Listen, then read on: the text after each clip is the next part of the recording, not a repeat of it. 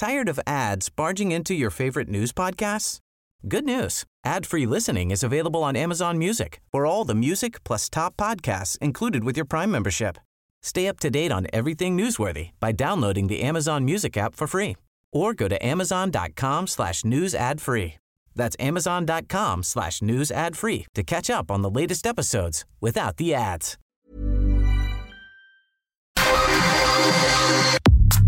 Nada más por convivir. Política, cultura y ocio con Juan Ignacio Zavala y Julio Patán. Iniciamos.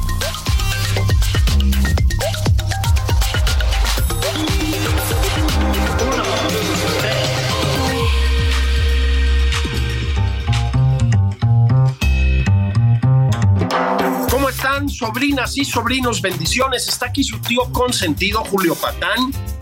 Domingo, pues de una especie de puente para los que tienen suerte.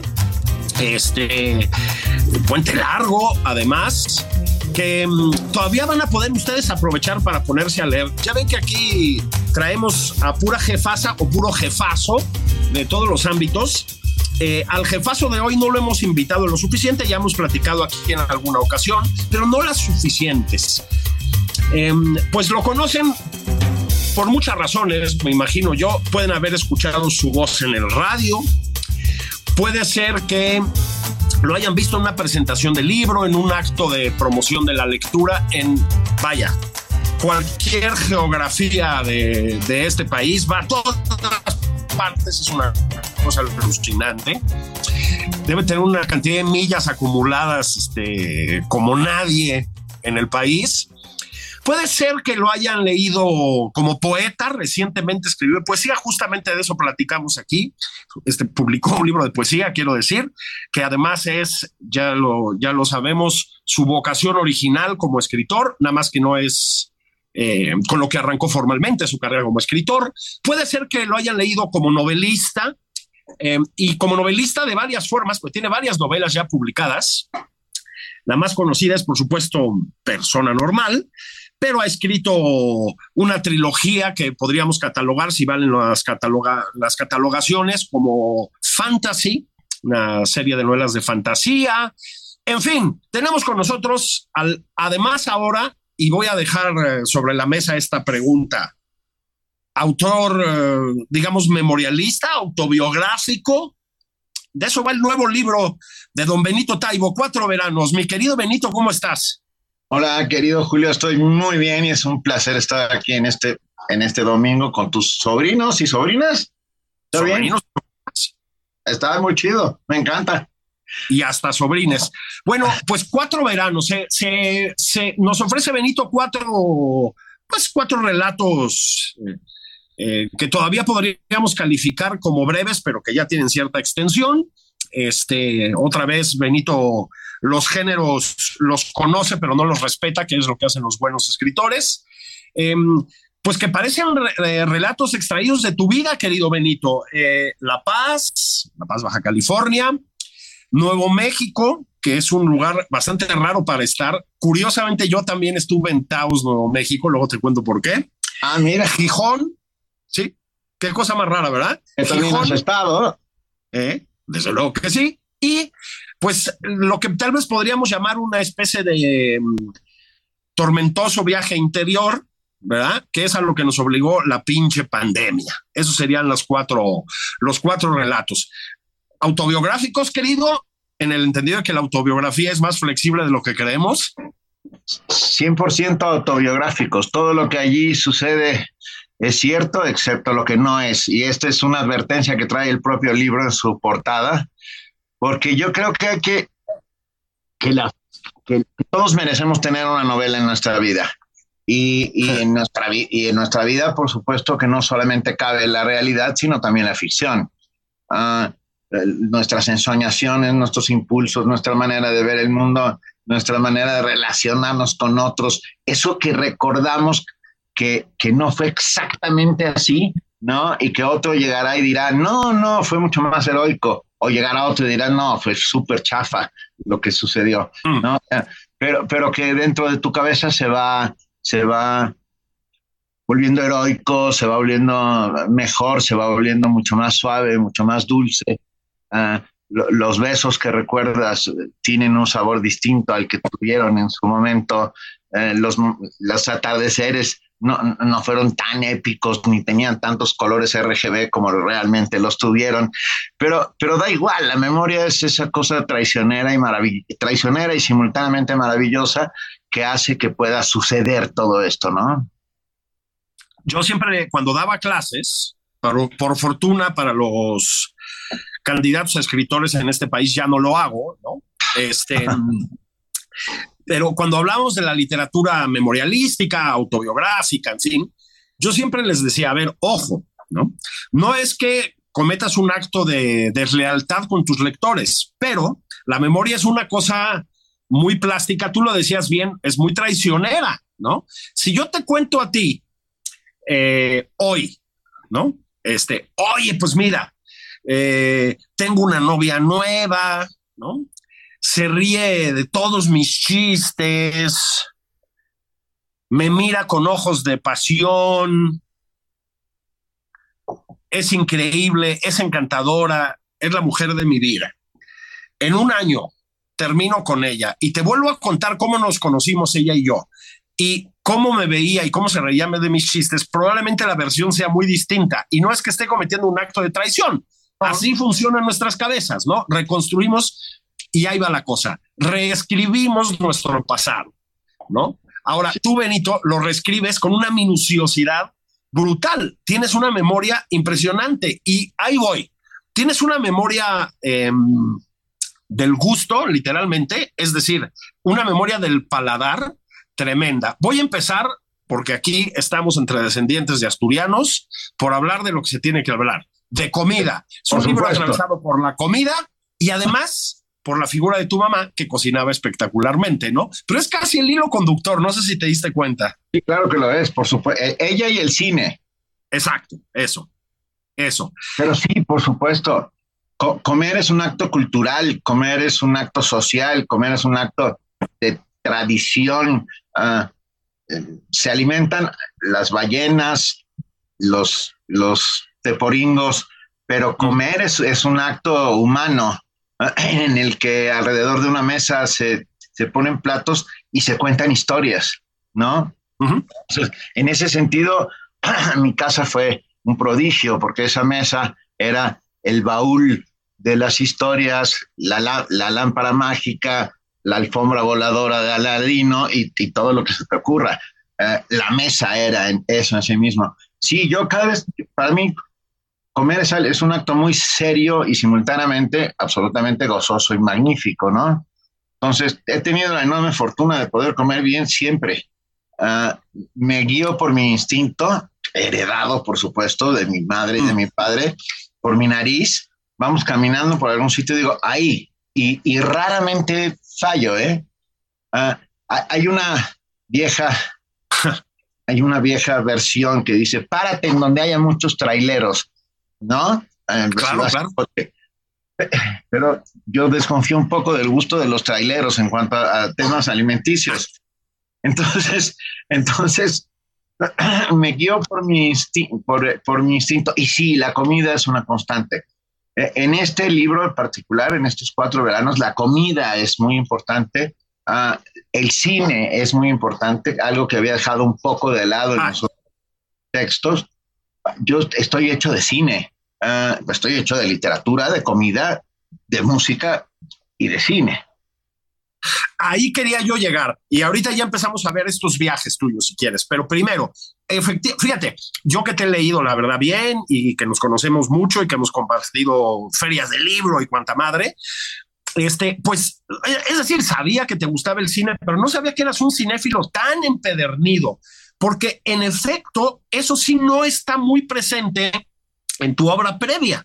¿no? O sea, aparece el cine, pero muy poco realmente. Te lo tenías guardadísimo. Y sabes qué, de pronto, y ahí quería ir yo, hablaste de Amarcord de Fellini. Y dije, pues claro, o sea, hay en Benito, pienso en persona normal, por ejemplo, pues sí, hay mucho espíritu feliniano en lo que escribes, o no sé si estoy equivocado. Totalmente, estás en lo correcto. Mm. mi padre era un cinéfilo más empedernido que yo mismo. Mm. Ah, tenía un aparato de, proyección de 16 milímetros eh, y en la, la, cochera de casa no se metían coches, se metían películas. Y él proyectaba contra una sábana blanca y yo ahí vi todo el mejor cine mudo que luego papá convierte en la enciclopedia de cine mudo. O sea, pero déjame contarte una historia que es la más bonita de todas. Estoy, eh, estamos en el cine, Imelda y yo, Imelda es mi mujer, viendo uh, Hugo Cabret de Scorsese. Sí. Y Hugo Cabret entra por primera vez al cine con su, con su amiguita y, y, queda con los ojos cuadrados viendo lo que, lo que sucede. Y yo empiezo a llorar y a llorar y no puedo parar de llorar. Y entonces Imelda voltea preocupada y me dice, ¿estás bien? Y le digo, estoy emocionado más allá de lo posible porque Hugo Cabret está viendo la primer película de su vida, que es la primer película que yo vi en mi vida. O sea, mm. fíjate qué coincidencias.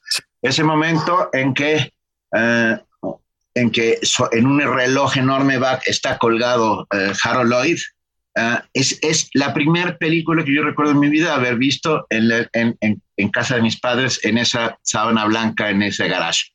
Y el cine se quedó para siempre en mi vida. Yo soy, los sueños cine son, como decía Luis Eduardo Aute, Ah, y, yo soy, bueno, sin cine no el mundo sería un lugar terrible. Sin cine, sin comida y sin literatura y sin, sin nuestras compañeras, el, el, mundo sería un lugar agreste y pinche y horrible en el cual no merecería vivir.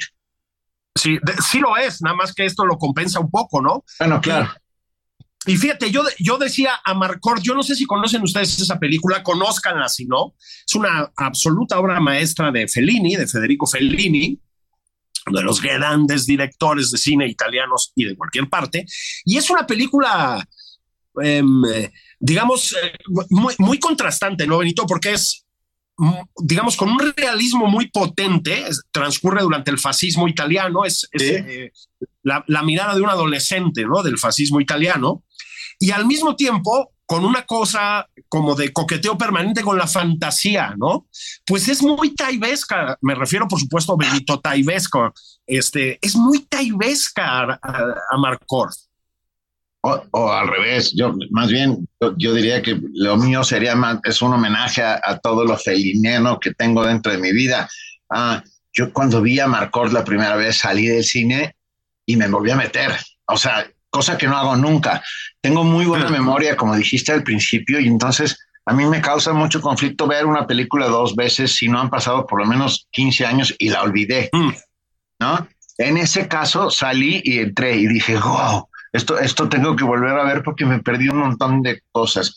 Sí, Fellini es uno de los grandes de todos los tiempos y sigue siendo uno de mis favoritos, ah, sin, sin lugar a dudas. Es, yo amo, amo el, el, esta sinfonía fantástica de Fellini y cómo, y cómo trata al mundo y cómo, y cómo hace en cada una de sus películas una, no solo una evocación, sino un statement, ¿no? Una, una declaración de principios importantísima acerca de eh, lo bueno, lo malo, la verdad, la mentira, los sueños y, y, y, la, y la sucia realidad. Fíjate que, fíjense ustedes que, eh, y, y, ahí voy, ¿eh? Este, mi padre y el padre de Benito, el padre de Benito fue y es un notabilísimo escritor, también editor, pero sobre todo un escritor, Paco Taibo I, Paco Ignacio Taibo I, este, que hablaba efectivamente mucho de cine, tiene además algún eh, texto espectacular sobre la Sabada, por ejemplo, lo recuerdo yo por ahí, pero comparten el hecho, eh, digamos, eh, que, los acerca mucho a la divinidad, que es ser asturianos, ¿no? Entonces tenemos muchas este, este, afinidades, Benito y yo, en ese sentido. Y mi padre también es muy, muy, muy, muy cinéfilo. ¿Y sabes qué no es mi padre? Y, y acabo de descubrir que tú sí, también, por el último de los relatos que haces, este, este viaje interior, digamos, de la, de la pinche pandemia. Mi padre no, no se le da ver series, fíjate. Ah. Y en cambio veo que tú sí, ¿verdad? Tú ya te enganchaste con eso. Pues, me enganché por casi por obligación. O sea, estábamos encerrados en casa y, era necesarísimo encontrar una suerte de asidero a, la esperanza, ¿no? A, híjole, y, bueno, las series funcionaron maravillosamente bien en ese sentido. Peaky Blinders, por ejemplo, que, es, que me parece una oh, joya. Bueno, una joya, una obra maestra. Ah, entre otras, entre otras muchas, pues, ¿no? Ah, fíjate, ahora estoy viendo Sí, sí. ¿Recuerdas esas tres muy cursis películas de los años 40 con Romy Schneider, etcétera, etcétera? Pues no, esta es una versión hard de, la verdadera Sí, sí. Ah, y no sabes qué, qué, bien hecha está.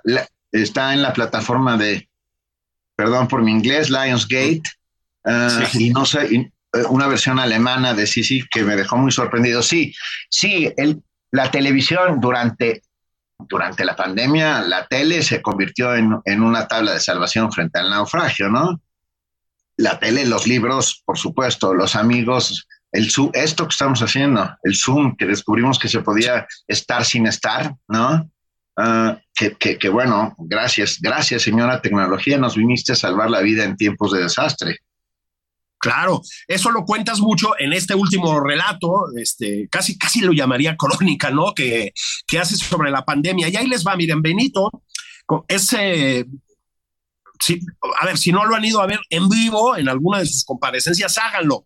Es un, eh, es un verdadero performancero, tiene una, un arrastre popular alucinante como promotor de la lectura, pero pues es una persona que, me parece que estoy diciendo algo correcto, Benito, necesita mucho, digamos, anímicamente, espiritualmente, como lo quieran decir, intelectualmente, del roce con los lectores, el contacto, la interacción. Necesita estar en la batalla. Entonces tú llegas a Mérida y ahí está Benito. Llegas a Guadalajara, ahí está Benito. Llegas a Monterrey, ahí está Benito, ¿no? Incluso en el extranjero te lo puedes topar. Siempre en el ejercicio de promover libros propios y muchísimos libros ajenos.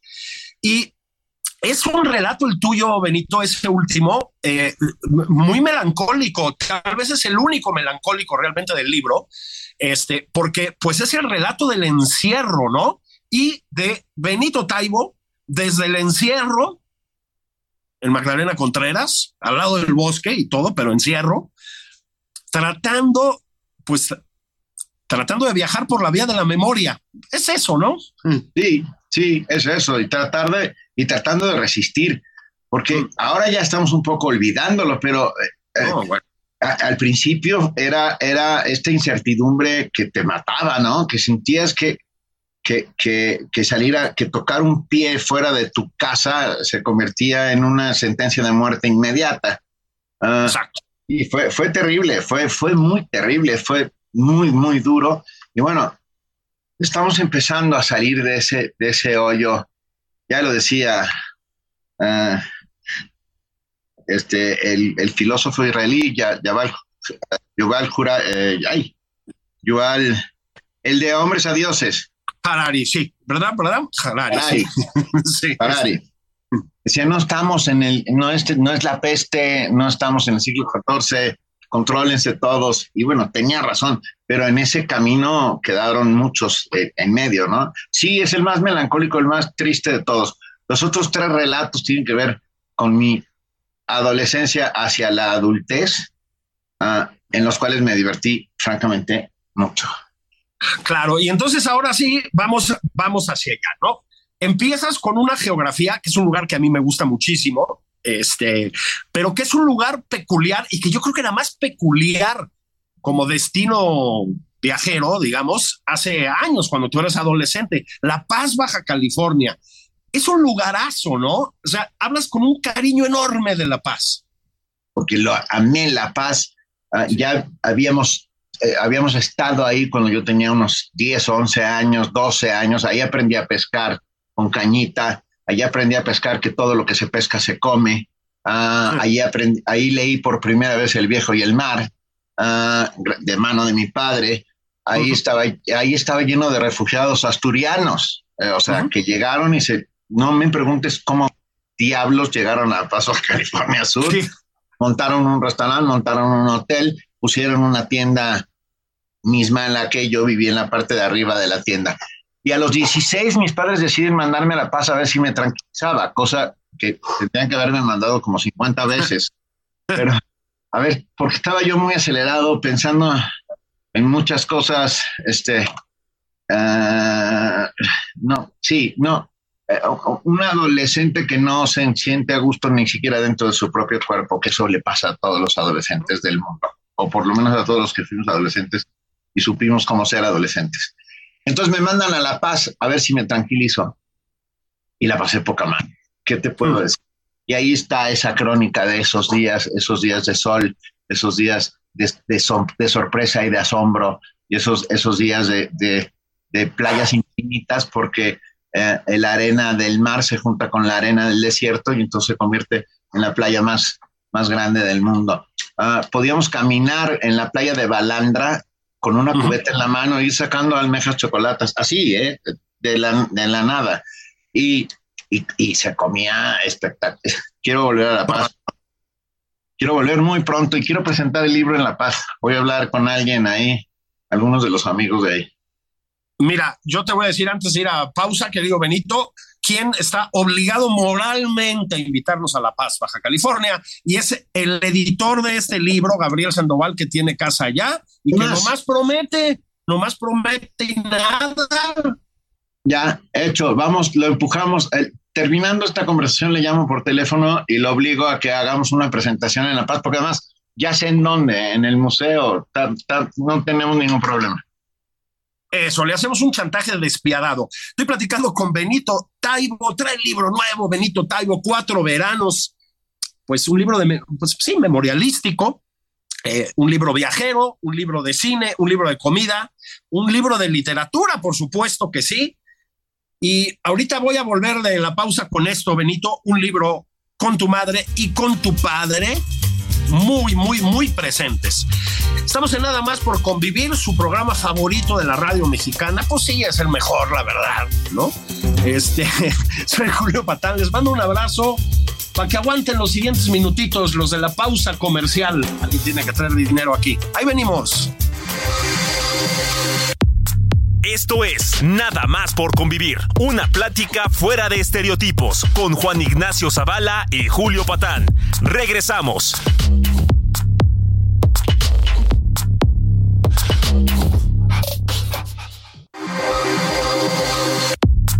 Ya estamos de regreso en Nada más por convivir. Aquí Juan Ignacio Zavala y Julio Patán.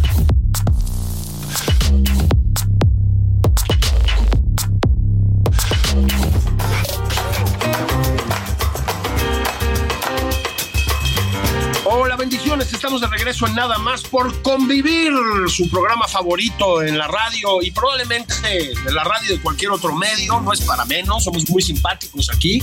Soy su tío Julio Patán. Hoy tengo un, yo, yo diría que un tío eh, invitado, un tío que vino de viaje hoy a Nada más por convivir que es mi querido amigo, tremendo escritor Benito Taigo. Estábamos platicando de su nuevo libro, un libro de naturaleza memorialística, este, cuatro relatos que transcurren en cuatro veranos, cuatro relatos viajeros de diferente manera. Eh, hablamos en la primera parte de muchas cosas, de cómo el cine atraviesa este libro, de cómo la comida atraviesa este libro, y eso me obliga, querido Benito, a cumplir con lo que prometí antes de irnos a la pausa, que es hablar de tus padres. Eh, el, libro está atravesado también por la figura de tus padres, tu papá lector y contagiador del hábito lector, tu mamá cocinera, están muy presentes, ¿no? Muy, presentes. Ellos son forjadores de mi educación sentimental. Ah, de gran parte de lo que soy, todos los errores solamente pueden ser atribuidos a mí, todos los aciertos se los atribuyo a ellos. Ah, nos criaron en un ambiente de libertad, de imaginación, de, guisos sabios, de, películas vistas ah, en el garage de la casa, de, momentos mágicos en los que ah, papá decía hacia allá y todos decíamos, yes, boss, y caminábamos sin rumbo fijo por los lugares más exóticos del planeta Tierra. Creo que fueron personajes maravillosos que, que, hicieron eso, crear, criarnos en un ambiente de libertad único y rodearnos de, desde tu padre, de todo, toda, toda la gran, la crema innata de la intelectualidad de este país, crema nata y, y, y lo que fuera, pues. Recuerdo a los nueve años que papá, no, como a los doce, decir, va a venir mañana a comer el cocodrilo. Y, Carlos, mi hermano y yo, así con cara de asombro, al día estábamos repeinados esperando que papá entrara con un cocodrilo con su correa. Y el que entró fue, por supuesto, Efraín Huerta, del cual me enamoré inmediatamente. Ah, en esa mesa comieron todos los grandes poetas de muchas generaciones, desde eso, Efraín Huerta, pasando por José ¿Tired of ads barging into your favorite news podcasts? Good news. Ad-free listening is available on Amazon Music for all the music plus top podcasts included with your Prime membership. Stay up to date on everything newsworthy by downloading the Amazon Music app for free or go to amazon.com slash news ad free. That's amazon.com slash news ad free to catch up on the latest episodes without the ads. Pacheco, Juan Gelman, eh, poetas ellos y ellas, escritores y escritoras, pintoras y pintores, eh, bailarinas y bailarines. Eh, wow, fue maravilloso. Fue espectacular. Sí, Manuel Vázquez Montalbán, que también eh, es, poeta, aparte de, por supuesto, connotado columnista, novelista, policíaco y no policíaco, etcétera. Cuenta, cuenta en algún momento, no me acuerdo si hizo una entrevista, que dice las comidas en casa de los Taibo. Sí, sí. Y, algo más bonito, Juan Manuel Serrat decía, los Taibo son una familia, son una ONG. es una muy buena descripción, como no. sí, a mí, a mí me gustó mucho cuando lo oí. Me, pareció que, que, que, estamos cerca de una ONG sin lugar a dudas. Ahora ahí te va, ya que estás hablando de poetas eh, determinantes en tu formación, pues ahí va, vámonos a otro de los relatos que hace Benito en este libro, te vas a un lugar que también es muy raro de, ir, no es frecuente para los mexicanos, que es Nuevo México, este, donde en aquellos años vive de dar clases un tremendo poeta español que era amigo de tu padre, eh, Ángel González, y era lo máximo, ¿no? Me da la impresión por lo que cuentas ahí. Era lo máximo, lo máximo en todos los sentidos. Ah, Ángel y papá habían pasado juntos desde niños, eh, eran amigos, habían pasado la guerra civil juntos en Oviedo, mientras trabajaban en una librería. Eso, infancia es destino, ¿no? Queda clarísimo. Ah, y, bueno, Ángel luego se vuelve poeta, acaba, ah, acaba siendo abogado, cosa que no hace nunca en su vida, pero y termina en la Universidad de Albuquerque, en Nuevo México, siendo dando clases de maestría y de doctorado sobre Machado y el siglo de oro español. Entonces, papá un día dice, tu inglés creo que es un poco defectuoso. Yo, yo había estado en una escuela eh, en la que mis maestras de inglés eran eh, irlandesas, por lo tanto no se me entendía nada mi acento. Entonces yo llegaba a los Estados Unidos y era, todo el mundo me miraba con cara de este, ¿quién es? ¿De dónde salió este bicho? Y papá dijo, tienes que ir a Nuevo México a que a que tu inglés funcione de la manera a la gringa. Me fui, la pasé espectacularmente bien, no aprendí una palabra de inglés porque Ángel no hablaba inglés, ah, Ángel daba sus clases en español y yo lo que hice fue ser su, ah, ser, ay, ah, oyente de sus, de sus, clases de, de, maestría del siglo. Aprendí un montón sobre el siglo de oro, aprendí montón de pues me enamoré para siempre del siglo de oro, me enamoré de Ángel González, un grandísimo poeta, alga quisiera ser, alga enterrada en lo más suave de tu pantorrilla, dice. Ah, es, es, grandísimo y la, la, pasé espectacularmente bien. Fue, fue ese segundo verano en el que eh, determinante y determinante en cuestiones cinéfilas porque en la en la Universidad de Nuevo México durante el verano había un cine club al cual te costaba 50 centavos de dólar la entrada y podías ver tres o cuatro películas distintas cada día. Y, bueno, vi, no sabes, no sabes lo que vi ahí, vi todo, todo lo que no podía ver en México porque no me dejaban entrar al cine. ¿eh? Y tampoco había además tanta oferta en aquel México, ¿no? Fíjate que hablas de, Nuevo México. Yo, este, por, por, por razones parecidas, mi papá daba clases en Colorado y alguna vez hicimos un, em, pues un viaje hacia, hacia Nuevo México, que está más o menos cerca, ¿no? Y este, tiene mucha gracia Nuevo México y pasé por Taos, que es un lugar en el que estuviste, en el que a propósito también estuvo otro escritor que fue T.H. Lawrence. Es decir, claro. Te, anda, te anda persiguiendo el viaje y te anda persiguiendo la literatura, pero es bonito Nuevo México, tiene encanto. Ah, tiene mucho encanto, ese, ese desierto maravilloso. Además, déjame decirte una cosa, en aquella época, supongo que todavía, pero la Universidad de Nuevo México y la Universidad de Austin en Texas eran universidades concurrentes. Entonces los maestros se intercambiaban y, gracias a eso, por ejemplo, Gustavo, Gustavo Sáenz daba clases en Austin, pero venía los veranos a Nuevo México. O, Gabriel Said, híjole, ya no me acuerdo, estaba, estaba lleno de, de, escritores maravillosos. Los mejores, los mejores los tipos que más sabían sobre el siglo de oro español estaban en la Universidad de Nuevo México. Claro, claro, claro. Además, esa cosa de las universidades americanas que luego deciden en ciertos departamentos especializarse mucho y funciona bien, ¿no? Funciona muy bien. Funciona espectacularmente. Y yo tengo todavía buenos sueños al respecto de Nuevo México. No he vuelto, tendría que volver porque además pero además, qué curioso, fíjate, otra vez el desierto, La Paz, el desierto, y luego Nuevo México, el desierto. El desierto me perseguía. Sí, pero luego te dejó de perseguir, querido Benito, porque ahí sí que no hay desierto, créanme, porque te me fuiste a Asturias.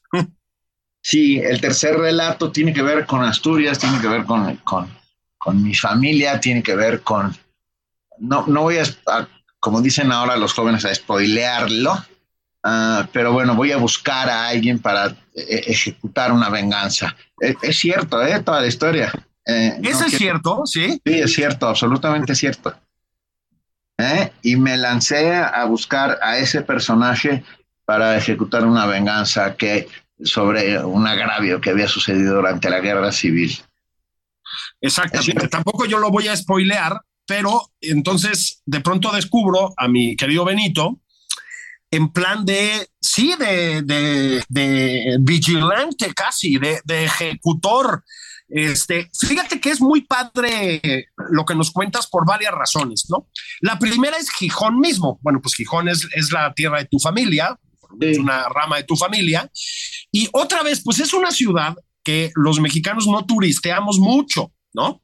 Y sabes una cosa, deberíamos hacerlo, a ver si estás de acuerdo sin duda, es, uno de los lugares que se come mejor en el mundo entero y, se come, y muy barato además. Sí. Ah, en cualquier tasquita, en cualquier pequeño restaurancito, comes por muy poco dinero de una manera espectacular. Yo, yo, yo siempre he dicho que, y bueno, Imelda también es una fanática de Gijón y de la comida de Gijón. Además es un lugar súper amable, ¿no? La gente es encantadora. Sí. Ah, el paseo marítimo de dos kilómetros, que es llamado El Muro, es súper agradable. Todavía tengo un montón de primos por ahí, entonces la pasamos maravillosamente bien. Amo, amo Gijón. Y es una ciudad que también tiene su raigambre literaria, parece que no. Pasan cositas en, en Gijón, ¿no? Sí, por supuesto. Entonces, mira, uh, uno de los libros que marcaron mi vida, sin lugar a dudas, es, es de un gijonés, Julián Ayesta, un libro, llamado, un libro llamado Elena o El mar de verano, que lo tenía haciendo, me lo da mi padre cuando soy un adolescente, lo me enamoro completamente y lo pierdo. Y lo acabo de reencontrar gracias a la tecnología, a estas, a estas fuentes o sea, me llegó hace muy poquito, de nuevo, y no sabes cómo, lo volví a leer y lo volví a disfrutar exactamente como si tuviera 14 años. Bueno, es un libro del que estoy haciendo spoilers, pero no importa. Este, pues es un libro del que hablas en tu libro, precisamente. Es como un momento fundacional para ti como lector, ¿no? Sin, sin lugar a dudas. Él y William Saroyan, fíjate qué chistoso. Saroyan, escritor armenio estadounidense que, que tampoco ya nadie lo lee, que se quedó ahí perdido en el tiempo y el espacio. pero que, que tiene una novela deliciosa llamada Tú estás loco, papá, ah, que, que, que, también es parte de mi educación sentimental, sin lugar a dudas. Mi educación sentimental es, es, es rara, pero bueno, todas las educaciones sentimentales son raras porque están hechas de, de, de, materiales inflamables, de piezas de rompecabezas, de pedazos de memoria, de una canción que oíste cuando estabas en un palenque, no lo sé. Eso y mucho más, ¿no? Otra cosa que es una constante en este libro, este, que no me escuche tu mujer decir esto, eh, Imelda, es que este, eras muy enamoradizo. muy sí. enamoradizo. También es un libro sobre las mujeres. Sí, también es un libro sobre las mujeres y el amor y sobre y, y el desamor. Y, y, sí, sin lugar a dudas. Yo uh, uh, sí fui muy enamoradizo hasta que encontré al, al, al, único amor de mi vida verdadero con el cual llevo 33 años. O sea, se dice fácil, la más de la mitad de mi vida. Llevamos más de la mitad de mi vida juntos. Pero sí, era muy enamoradizo, ¿por qué no? Tú también. Absolutamente, absolutamente. Este, no lo podemos negar, ¿no? Y, pero, ¿sabes qué pasa, Benito? Es muy padre. Eh, te tomas con mucho humor tu manera de ser eh, enamoradizo, ¿no? Es decir, el libro tiene una cosa, eh, lo, van a ver ustedes, bueno, eso, es, muy propia de ti como escritor y como persona también en la, vida civil, digamos, pero es la ironía autoinfligida, ¿sabes? Este es un libro, salvo en el último capítulo que el humor se, se, se, se ausenta, no del todo, pero casi. Este es un libro teñido de humor, pero es humor autoinfligido, Benito. Te das con todo. Es muy simpático eso. Sí, Sí, si uno no es capaz de reírse de sí mismo, no puede ser capaz de reírse de los demás. Esto lo aprendí de mi padre hace muchos años. Uh, y, y, tiene toda la razón, ¿no? Si no eres capaz de mirarte al espejo y decir, ay, eres un pendejo, este, no eres capaz de, de poder reírte de, de, lo, del otro. Uh, siempre de buena lid, ¿no? No reírte de, de, de, mala, de mala manera. Yo, yo me, me divierto mucho. La verdad es que me, me divierto mucho las zapatillas chinas, sigo teniendo zapatillas chinas en mi... En ah, sí, las zapatillas de Bruce Lee, ¿cómo no? sigo teniendo en mi closet, aunque tú no lo creas, y tengo una caja, una, un cajón lleno de pomada del tigre, que fue, esas, esas dos cosas fueron mi... Y voy a cualquier barrio chino de, de cualquier parte del mundo y siempre salgo con una, con una, con una latita de pomada del tigre que sirve que para sí todo. funciona, ¿eh? Claro sí que funciona. Sirve Sí, para, sí, sí, sí. Para, para todo excepto para heridas abiertas. Si te la pones en una herida abierta, tendrás que ir a un hospital después de eso. Sí, aullas, efectivamente. Sí, el, las, yo no, a ver si es que esto también habla de las edades que tenemos Benito y yo, pero durante muchos años aquí en la Ciudad de México, Benito, se, se usaron bastante en ciertos sectores estas eh, zapatillas a las que te refieres, que a mí me encantaban. A mí también. Me, me, reí mucho cuando te, te leí. Sí, con, prácticamente no tienen suela o no tenían, yo no sé si todavía existen, ya me dirás. Y son las que usa Bruce Lee, efectivamente, con calcetín blanco. Son como de película de Kung Fu. Este, es, son padrísimas, pero todavía existen. Sí, claro que existen y se siguen vendiendo en todos los barrios chinos. A partir de Operación Dragón con Bruce Lee se convirtieron eh. en, en una leyenda son unas zapatillas increíbles. Entonces me reía mucho, ¿no? Porque eh, en, cuando, cuando yo tenía ciertas veleidades hippies hace muchísimos años, ya se me quitaron por completo, este, pues se usaban en esos lugares, ¿no? Este, las zapatillas chinas y eran así como súper solicitadas. Tú te las fuiste a encontrar en, pues, la, la, primera de las geografías de tu libro, que es La Paz, precisamente, el, que tiene un barrio chino el minúsculo barrio chino de La Paz. Yo no sé cómo sea hoy, tendría que, tendremos que ir a presentar el libro, Julio. Sí, sí, sí, absolutamente. Sí, le voy a decir barrio, a, a, Gabriel. Sí, y al barrio chino, por supuesto. Es, es, es muy simpático cómo lo, cómo lo platicas. Pero bueno, por si lo, por si lo dudaban, evidentemente, Benito, también es un, eh, pues es un libro sobre la lectura, ¿no? Eh, que es, pues, pues a ver, es lo, lo, lo que haces en la vida. Cuando escribes, cuando lees en voz alta, cuando presentas a otros autores, etcétera, etcétera, etcétera, lo que haces es dedicarte a la lectura. Miren, tiene una, y te, lo voy a preguntar, Benito, esto ya rebasa un poco el libro. Desde que yo te conozco, este, pues ya lo decía al principio, ¿no? Te has vuelto un autor muy leído, muy, muy, muy, muy, muy, muy leído. Además, has conquistado a los lectores jóvenes, que es muy complicado. Este, eres un hombre muy seguido como promotor de la lectura, de los libros, del acto de escribir. Y sin embargo, sigues chambeando en otras cosas.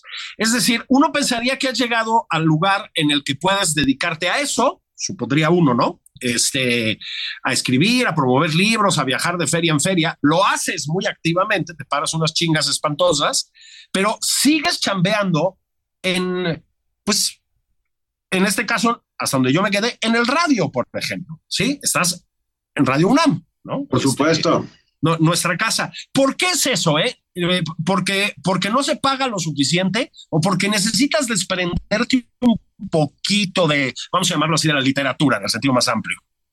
Eh, no, fíjate que no, cuando tenía 11 años llegué con 12 años llegué con papá y le dije, ya sé qué quiero ser en la vida, quiero ser lector. Y papá dijo, de eso no se puede vivir. Dije, chin. Fui, volví dije, ok, si no puedo ser lector, quiero ser escritor. Y papá dijo, de eso tampoco se puede vivir. Yo creo que de eso se quedó mucho dentro de mi cabeza y siempre he tenido un side, un mm. lado, un lado. Tengo 30 años como funcionario público, este querido Julio.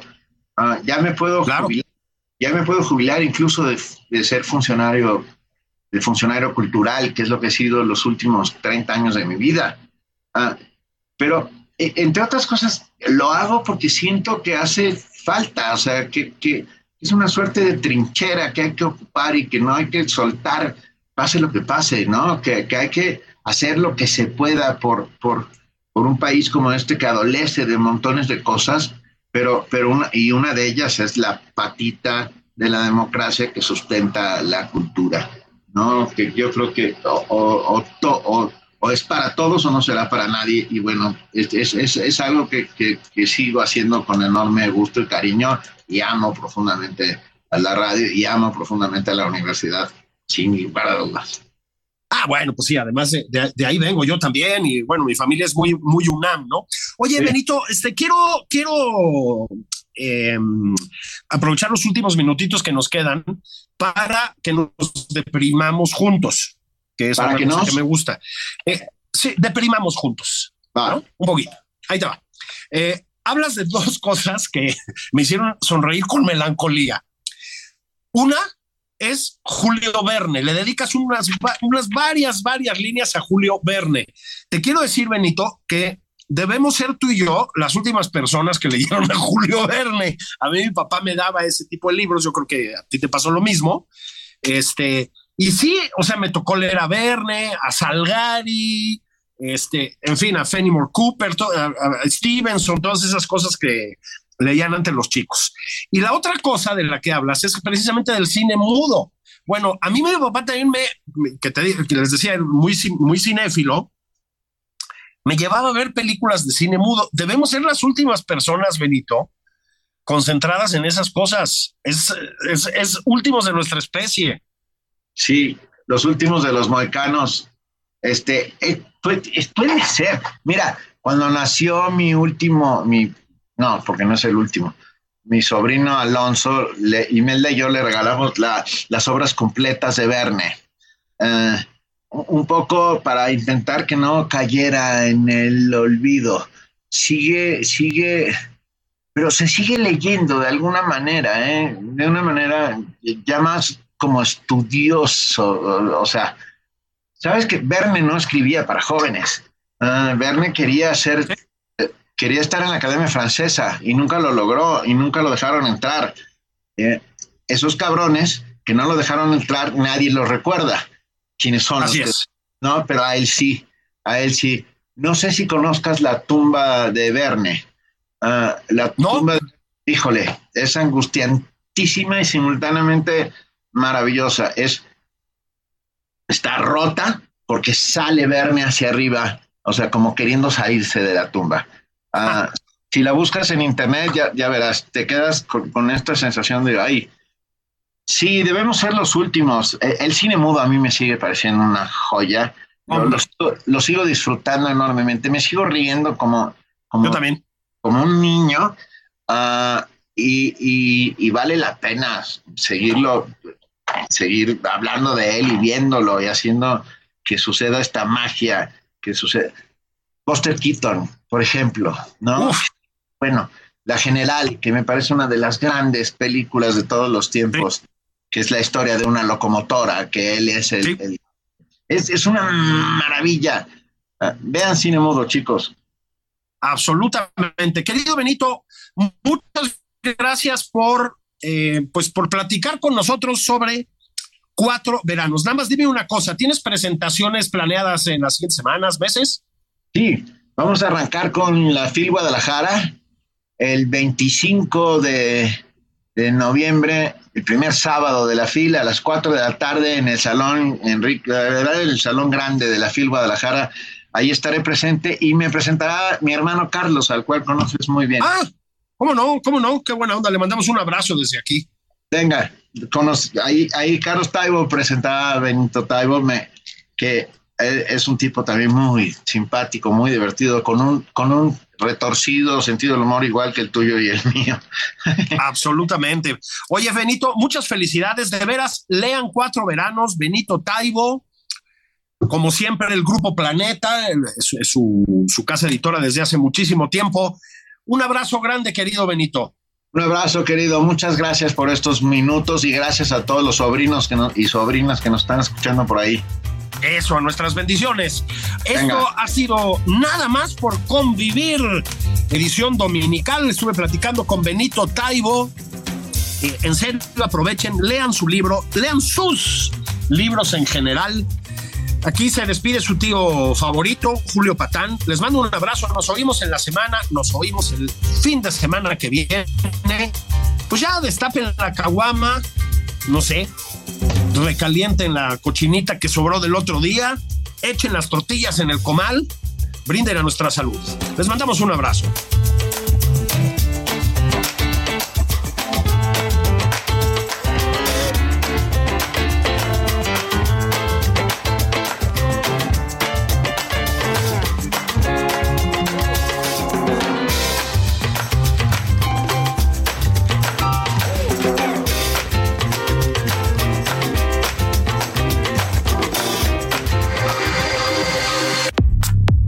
Fue Nada más por convivir, el espacio con política, cultura y ocio, con Juan Ignacio Zavala y Julio Patán.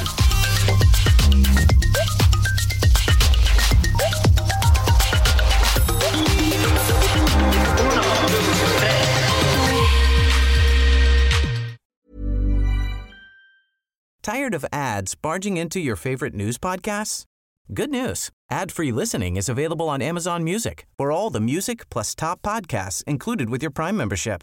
Stay up to date on everything newsworthy by downloading the Amazon Music app for free or go to amazon.com slash news ad free. That's amazon.com slash news ad free to catch up on the latest episodes without the ads.